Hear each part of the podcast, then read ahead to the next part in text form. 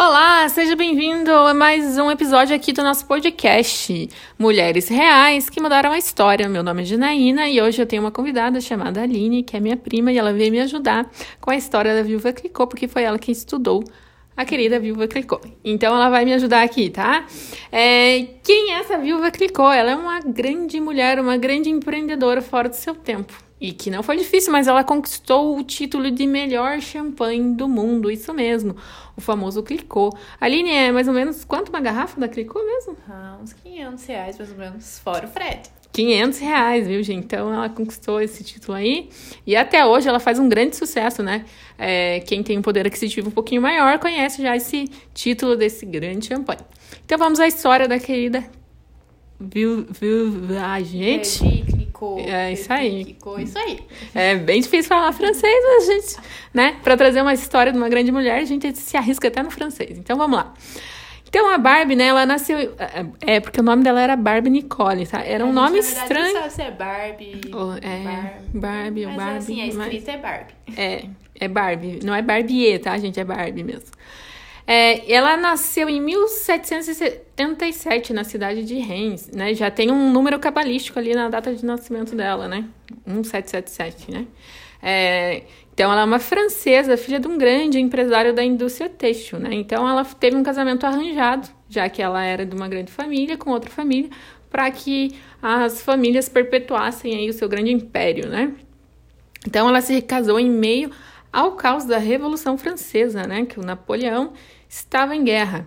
Então ela casou com François Clicquot, né? O seu marido entrou, herdou as empresas da família. É, dentro dessa empresa tinha, tinha coisas como bancário, comércio, lã e fabricação, mas o grande ponto-chave dessa história é bebidas, né? Bebidas. Só que o marido dela era especializado em vinhos e ela foi além, né? Então, essa é a grande história da, da viúva Clicô aqui.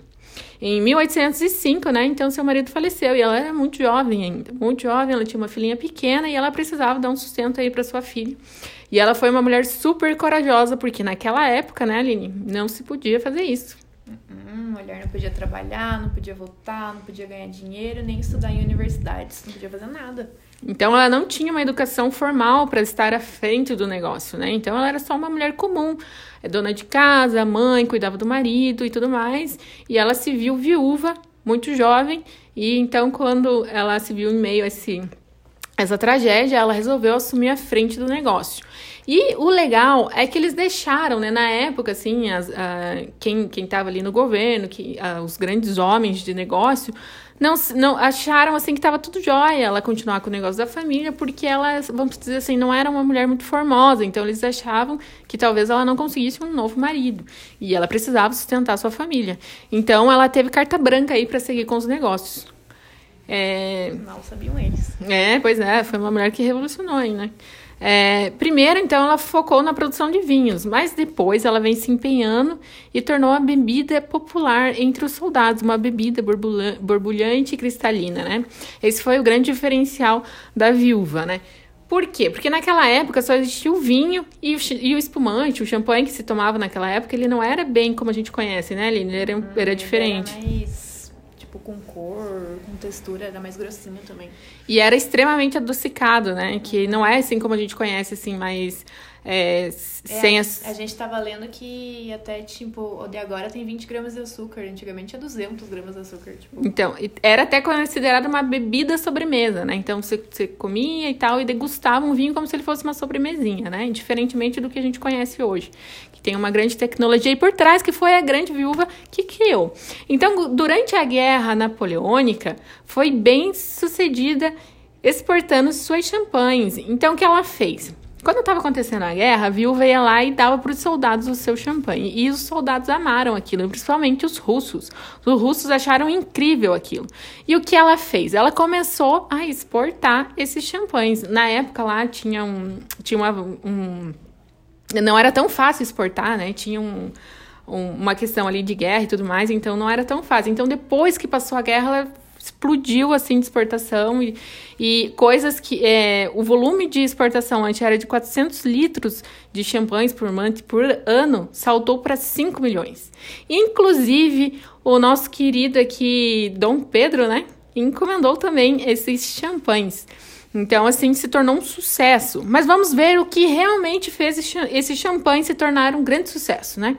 Então, ela desenvolveu o método dela, né, Aline? Que era uma coisa muito específica e, na verdade, não é nada de, de tipo, sobrenatural. Era ela vem só... francês de volta. Ela veio francês, né? É, é, ela, ela criou uh, um negócio chamado como... Remo, remoage, mas a gente sabe falar francês. A gente tá falando como a gente tá achando. Então, mas eu, a gente colocou ali no Google tradutor ali é remoage, alguma coisa parecida com isso.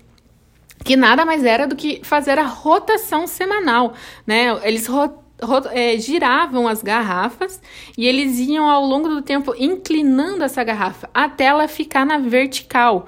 Então, quando ela fazia esse movimento de ficar na vertical, toda a sedimentação de leveduras iam, e sedimentos iam ficando ali pertinho da rolha. E o que eles faziam que foi o pulo do gato? Eles congelavam essa rolha, então essa rolha saía ali com todas essas leveduras, esses sedimentos, e depois eles rotulavam de novo, eles colocavam, lacravam com uma rolha. E o grande diferencial desse champanhe é que ele ficava muito cristalino, ele ficava branquinho, né? Como a gente conhece hoje. E na, na, antes não era assim, então ele era uma coisa mais turva, mais colorida. E depois ela conseguiu dar essa característica branquinha, transparentinha, cristalina, que é o que a gente conhece.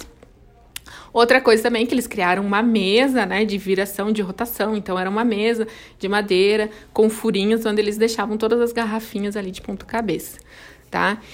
Então, essa foi a grande revolução da Viúva Clicô, que ela deu hoje. É, hoje, hoje não, em 1972 foi criado um prêmio Viúva Clicô da Mulher de Negócios. Ou seja, ela foi uma mulher tão fora do seu tempo que ela criou um negócio tão revolucionário que perpetuou por tantos anos que criaram um prêmio com o nome dela. E desde então, mais de 300 mulheres em 20, 27 diferentes países já ganharam esse prêmio. Veja que legal, né? Ela deixou uma herança para as mulheres e também, né, para quem gosta de champanhe, tem esse né, poder aquisitivo de comprar uma garrafa de mais ou menos uns 500 reais aí né? E, em, e ela faleceu com 89 anos e, acreditem ou não, ela nunca se casou. Então, ela ficou viúva ali por volta dos 27 anos, assumiu os negócios e nunca se casou.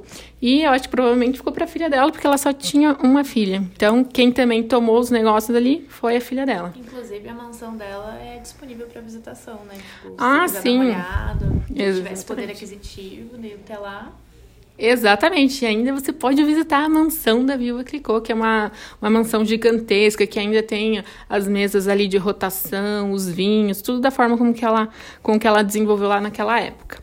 Então, essa história é para nos mostrar e nos inspirar que as mulheres, quando querem, quando elas usam toda essa sabedoria e seu discernimento, elas conseguem criar coisas incríveis e fora do seu tempo. Então, imagina, se essa mulher naquela época, em, em 1700 e pouco lá, ela criou algo como isso, ela peitou, né? Ela teve coragem e tudo mais. Imagine a gente agora que tem tantos recursos disponíveis e que a gente pode dar aí voz, é, a gente pode colocar a nossa voz aí no mundo, né? E ensinar muita coisa aí pela frente. Então, essa é a história da Viva Clicou. Eu adorei saber isso. Eu não fazia ideia que era uma mulher que tinha feito é, o champanhe tal como a gente conhece hoje. Eu fiquei muito admirada e gostei muito dessa história, que é uma história real, né, gente?